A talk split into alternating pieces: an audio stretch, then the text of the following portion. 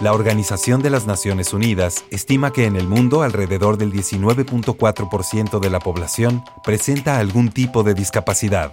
Como sociedad tenemos la oportunidad de unirnos, crecer con empatía y desde la diversidad fortalecernos. Radio Más presenta Encuentros. Conversaciones para desarrollar capacidades de empatía, respeto y amor. Encuentros. Un espacio para reflexionar, informarnos y entrar en acción. Encuentros con Karina Martínez. Comenzamos.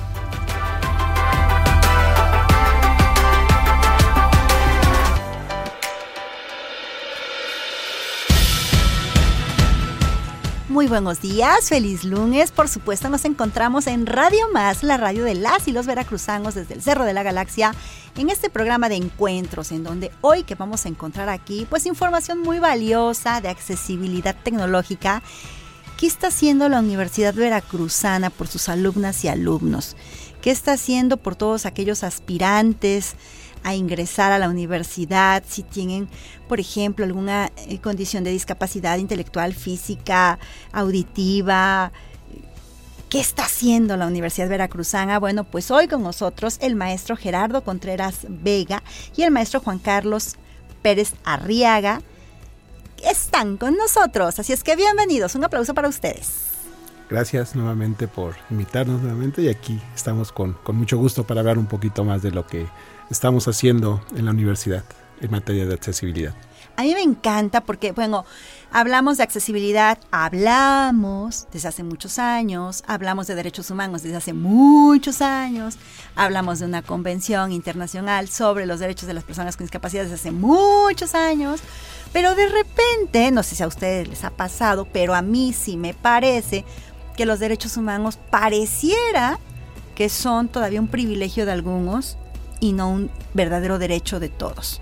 Y me refiero a aquellos casos en donde la persona quiere ejercer su derecho, pero pues no están dados los elementos, las condiciones, y entonces terminan haciendo con que te dijeron que sí tenías el derecho, pero que no lo puedes ejercer, ¿no? Y en ese sentido, me encanta traer a la mesa, al espacio, proyectos que están abriendo brecha, que están diciendo con honestidad, a ver, no lo tenemos todo, no está todo resuelto, pero estamos en ese camino, tenemos años construyendo, tenemos años tocando piedra, tenemos años haciendo equipo y hoy por hoy ya tenemos resultados. Que vamos por más, sí es cierto, pero hoy por hoy ya hemos hecho cosas. ¿Qué cosas ha hecho la Universidad Veracruzana? Yo sé que tienen ustedes la unidad la unidad de accesibilidad tecnológica. Aquí está con nosotros su coordinador y quiero que nos comenten ¿De qué va este proyecto? ¿Qué hacen ustedes en la unidad? Bueno, en esta unidad de accesibilidad tecnológica que fue inaugurada el, año pasado por parte de nuestro rector, lo que hacemos es principalmente tres cosas. Una, tener equipamiento especializado para que alguna persona en situación de discapacidad pueda utilizar este equipo. Eh, tenemos eh, eh, hardware y software especializado sobre todo para discapacidad visual, pero no nada más para visual. Y esa, esa sería la primera, una de las acciones que podemos hacer con este equipo. Otra es apoyar a las personas que quieran convertir sus, sus materiales educativos, hacerlos, les ayudamos a volverlos accesibles accesibles con lectores en pantalla, accesible con líneas braille, accesibles para que lleguen a un público más amplio. Y el tercero es desarrollar nuevos o hacer nuevos desarrollos tecnológicos. Precisamente con el equipamiento que tenemos lo que buscamos es generar nueva tecnología que resuelvan problemas muy particulares. Estas son las tres eh, funciones principales de estas unidades de accesibilidad tecnológica y bueno, ahorita les comentamos un poco. No sé, me gustaría, Juan Carlos, ¿quieres comentarles un poquito más de esto? Sí, claro que sí. Como comentaba el maestro Gerardo, eh, estas unidades tienen como objetivo eh, ser una parte esencial en el desarrollo de nuevas estrategias que permitan la accesibilidad, eh, que permitan que las personas puedan acceder a la información y prácticamente a la educación en, términos, bueno, en temas universitarios. Eh, y destacar también que este proyecto ha sido el resultado de un largo camino que hemos tenido desde hace ya muchos años, que iniciamos con estudiantes de, posgrado eh, y que a través de su trabajo eh, en foros internacionales fue que, conocimos a otras personas de otras universidades y que en conjunto participamos en un proyecto, en la definición de un proyecto internacional que dio como resultado, uno de los resultados, la, la implementación de la unidad de accesibilidad tecnológica. Ahora, objetivos así muy concretos de la unidad, ¿cuáles son? Primeramente, que nuestros estudiantes tengan acceso a tecnología que les, que les facilite su tránsito en la universidad y que apoye sus procesos de aprendizaje. Em, segundo, como decía el maestro Gerardo, que los miembros de la comunidad universitaria puedan eh, acceder a herramientas que les permita transformar o adaptar el material que generalmente utilizamos en clase para que pueda ser utilizado por, por todos, sin importar nuestras condiciones. Eh, también que sea un lugar para que aprendan, porque una cosa que hemos identificado es que eh, hay desconocimiento, ¿no? Y, como consecuencia del desconocimiento también genera un poquito de, resistencia y temor. Es decir, eh, de repente me entero que voy a tener un estudiante en situación de discapacidad y lo primero que, que puedo pensar es ¿y qué voy a hacer? qué opciones tengo. Entonces la idea de, la unidad es que precisamente contribuya a que, a, que los académicos, bueno, en general veamos que no es complicado, que solamente es cuestión de hacer algunos ajustes, de aprender cosas nuevas y que el resultado lo vale, vale mucho la pena.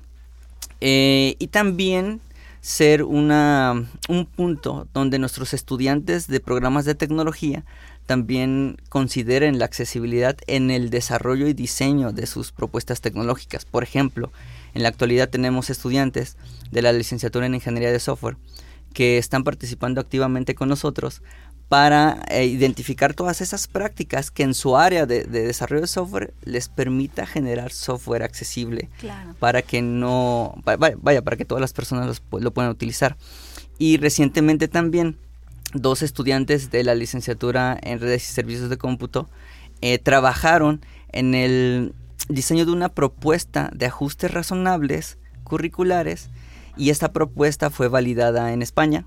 Se fueron a hacer una, estancia en España que, que, permita validar su propuesta y evidentemente que también permita que dentro de la universidad se adopte esa propuesta y también se adapte a las necesidades institucionales para ir avanzando más en este camino de, accesibilidad. Maravilloso. Ahora, ¿este servicio que ustedes ofrecen es al interior de la comunidad universitaria nada más o no? También se enfocan a brindar apoyo, respaldo a la comunidad en general. Por ejemplo, otra universidad, una universidad particular que quiere tener materiales accesibles, se puede acercar con ustedes, se puede acercar con ustedes, por ejemplo, un restaurante que dice, bueno, yo quisiera ver cómo de a través de la tecnología hago accesible mi carta, ¿no? Porque sé que hay comensales, hay clientes potenciales de mi negocio que viven en alguna condición de discapacidad y quiero verdaderamente hacer mi servicio accesible. También se pueden acercar con ustedes. Sí, está abierto. Eh, de hecho, este, este proyecto de la, de la unidad es un proyecto que fue financiado por, por los programas de Erasmus Plus de la Comunidad Europea.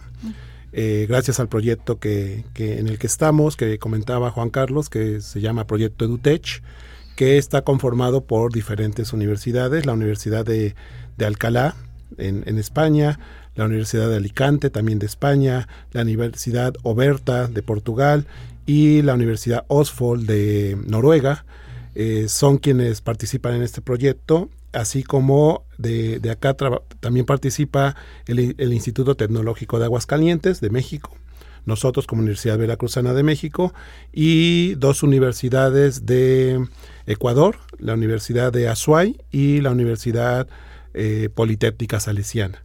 Entonces, este proyecto que se desarrolló entre todas estas universidades recibió fondos de Erasmus Plus y gracias a estos fondos se pudieron comprar diferente equipamiento para formar esta unidad de accesibilidad.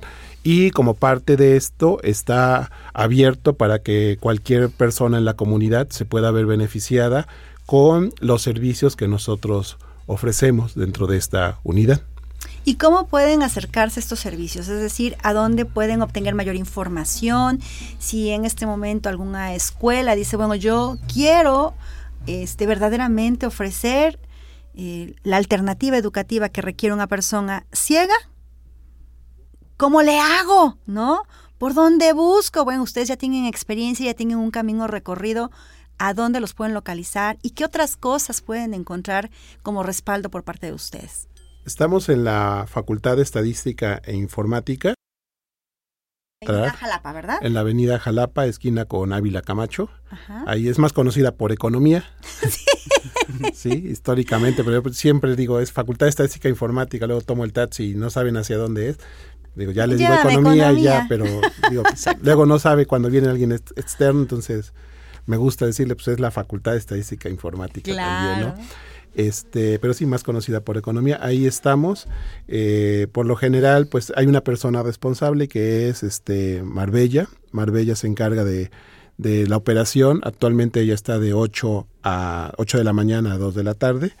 Y también nos, puede, nos pueden escribir, si no, por correo electrónico a mi correo que es gcontreras.v.mx y o al correo del maestro que es del maestro Juan Carlos, que es juaperez.v.mx y también tenemos una página donde vienen la descripción de qué es la unidad, los servicios y demás, que está en www.v.mx, diagonal UAT. Muy bien, excelente. ¿Qué les parece si damos un breve corto y regresamos? Pensar que las personas con alguna discapacidad no pueden hacer las cosas es un estereotipo y es un error. Encuentros Pues bien, continuamos y les recuerdo que esta mañana tengo la fortuna de compartir el espacio con el maestro Gerardo Contreras Vega y con el maestro Juan Carlos Pérez Arriaga. Ellos vienen de la Universidad Veracruzana y están encargados de este programa de accesibilidad tecnológica. Así es. ¡Ay, ay, ay! Muy bien. Oigan, a ver, ellos nos están platicando justamente todo lo que ha hecho la universidad, que tienen eh, un proyecto auspiciado por la unidad por la Unión Europea, por la Unión Europea, justamente para brindar respaldo a que este proyecto salga adelante. Pero bien, ahora díganos por favor, ¿qué sigue? Ya nos comentaban en el bloque anterior qué han hecho. Ahora, ¿qué sigue? ¿Hacia dónde van? ¿Qué, qué más están planeando? Pues algo que salió muy bueno y que se dio la sinergia junto con el programa del, del rector fue que esta unidad que tenemos en Jalapa se replica en las otras cuatro regiones de la universidad. Es decir, no solamente Jalapa va a tener una unidad de accesibilidad tecnológica, sino que también Poza Rica Tuxpan, Orizaba Córdoba, eh, Veracruz, Boca del Río y Coatzacoalcos Minatitlán contarán con una unidad de accesibilidad. De hecho, ya están definidos los espacios, ya se está el proceso de adquirir el equipamiento y eh, eh, a finales de este año empezará ya a implementarse, equiparse estas unidades y los servicios que nosotros ofrecemos se van a replicar también en cada una de estas regiones, lo que pues es algo muy bueno porque va a permitir que no solo la comunidad de Jalapa se vea beneficiada, sino que también todas las regiones de la, donde la universidad tiene, tiene presencia, eh, que es a lo largo de todo el estado de Veracruz. Qué maravilla. Yo logro visualizar que este proyecto lo están haciendo como escalonado, como por etapas, que en esta primera etapa igual, bueno, fue la planeación, fue el generar los espacios, sigue el equipamiento y la capacitación del personal. Efectivamente, también ya estamos trabajando en la elaboración de, talleres, de cursos para, para capacitar a las personas responsables y, eh, como les comentaba, se puedan ir dando los servicios que, ofrecemos aquí en Jalapa, se puedan también ofrecer a lo largo de las demás regiones. Me imagino que también estarán implementando ya manuales de operación para que puedan replicarse en otras partes del estado. Así es, estamos elaborando manuales accesibles para toda la parte del equipamiento que tenemos, para el manejo de las impresoras braille, para el manejo de las impresoras 3D, para la elaboración de contenidos accesibles, para que todo esté disponible y pues se usen realmente, ¿no? Porque aquí la idea es precisamente tener las unidades y que den una atención tanto a la comunidad eh, universitaria como a la comunidad en general. Para las personas que en este momento por primera vez en su vida escucharon impresora 3D, ¿qué hace una impresora 3D? Bueno, pues una impresora 3D te permite imprimir algún tipo de, modelo que tú hayas diseñado, no sé, por ejemplo, algo muy, muy simple, pero de mucha utilidad, es que en la actualidad existen unos artículos que permiten identificar la denominación de billetes para personas eh, con discapacidad visual. Entonces, en una impresora de 3D nosotros podemos imprimir esos artículos y distribuirlos para que los puedan utilizar sin problema. ¿no? A partir de un modelo hecho en una computadora, se manda el modelo a la impresora y tenemos el material impreso, ¿no? Físico.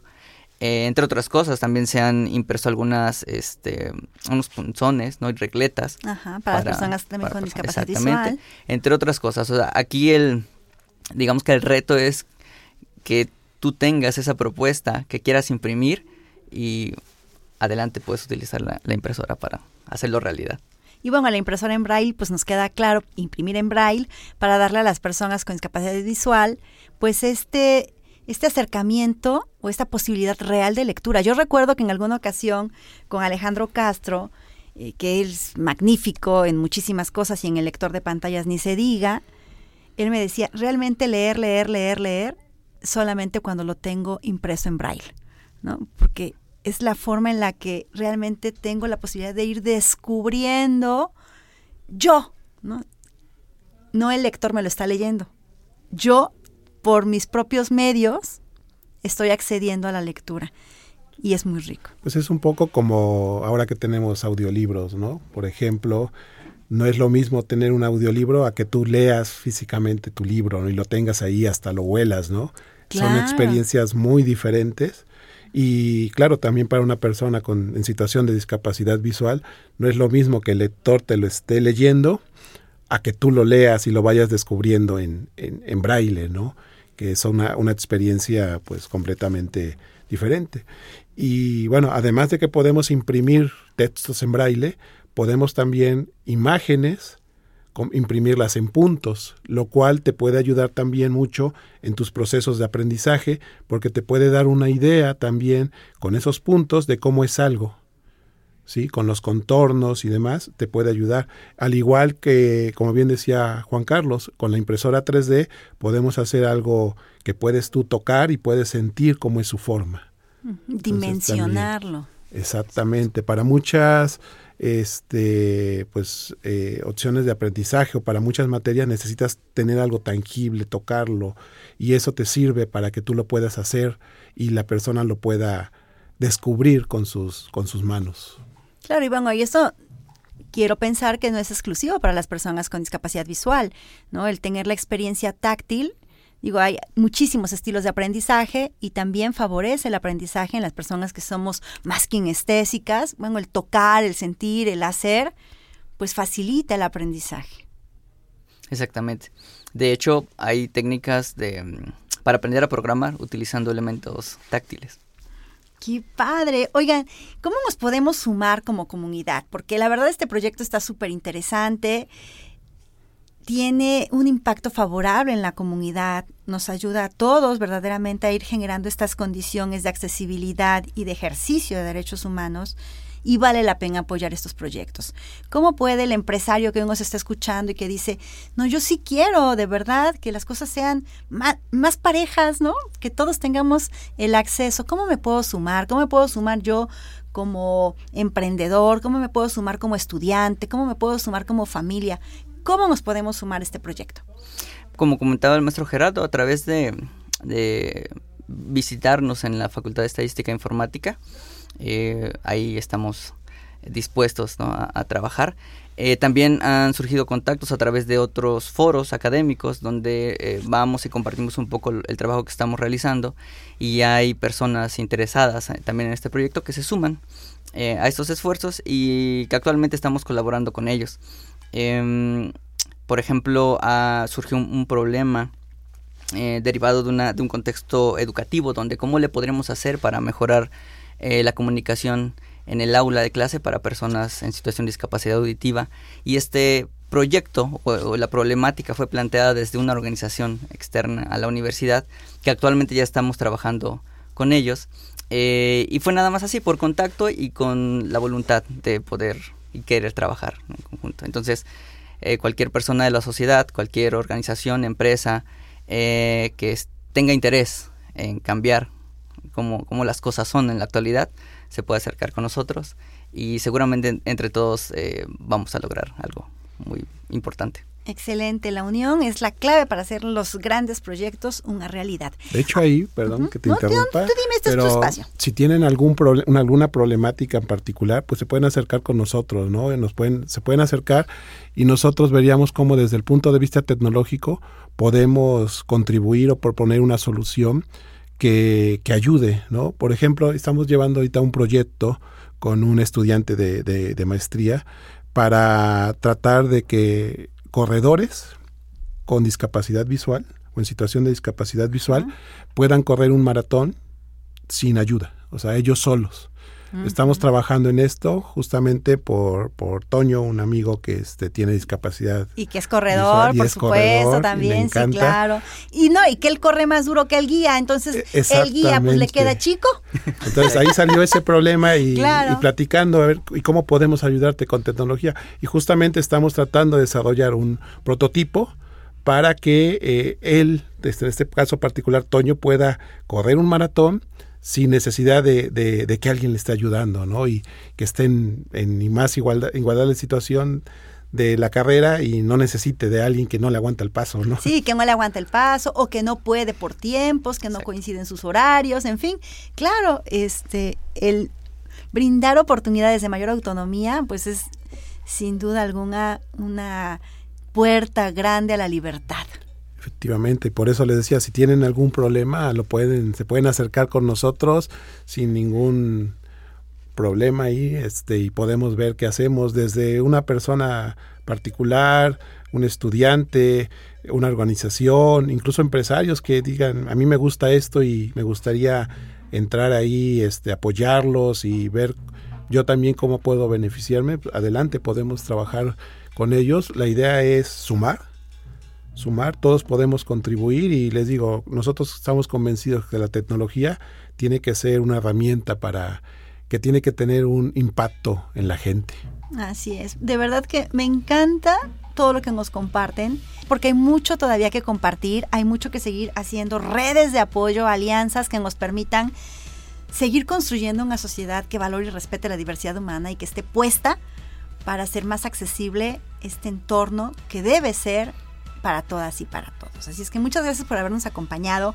Hoy estuvieron con nosotros Gerardo Contreras y Juan Carlos Pérez, ambos integrantes de la Universidad Veracruzana, impulsores de la Unidad de Accesibilidad Tecnológica en la Universidad Veracruzana. Datos de contacto, por favor. Mi dato de contacto, bueno, mi correo electrónico gcontreras.v.mx y el fuera de la universidad que es gerardo contreras vega arroba gmail.com con todo gusto ahí yo les yo les contesto. Claro que sí y mis datos de contacto mi correo es juapérez j u a pérez arroba v.mx eh, ahí con todo gusto pueden enviarme algún tipo de duda o inquietud Muchísimas gracias. Y ya que estamos en esas de dar datos de contacto, pues a mí también síganme en redes sociales como Karina Activista. Antes de despedirme, quiero recordarles que ya estamos próximos al siguiente Congreso Internacional Nuevas Perspectivas en Síndrome de Down que se va a realizar en Boca del Río, Veracruz, componentes internacionales. Será una experiencia maravillosa. Así es que les invito a que consulten toda la información en las redes sociales de IMIDI Jalapa para que puedan asegurar su lugar y, por supuesto, vivir esta maravillosa experiencia. Yo les deseo que tengan un excelente día, tarde, semana, noche, año vida, una vida plena para todas y para todos. Que tengan de verdad la mejor de las experiencias en sus vidas, que tengan la oportunidad de contribuir y así lo hagan, porque la verdad el dar enriquece muchísimo. Bueno, pues les espero la próxima semana. Recuerden, 8.30 de la mañana por la radio de las y los veracruzanos. Queridas amigas y amigos de Encuentro, les recuerdo que ya está disponible en Amazon el libro Tips para una vida de éxito en personas con síndrome de Down. Un libro que no te puedes perder, en el cual comparto estrategias y un método infalible para lograr con éxito no solo lo que nuestros hijos con síndrome de Down se plantean, sino lo que se plantean también nuestras otras hijas e hijos y lo que nos planteamos nosotras mismas, nosotros mismos como familia. Así es que no te lo puedes perder, ya está disponible en Amazon.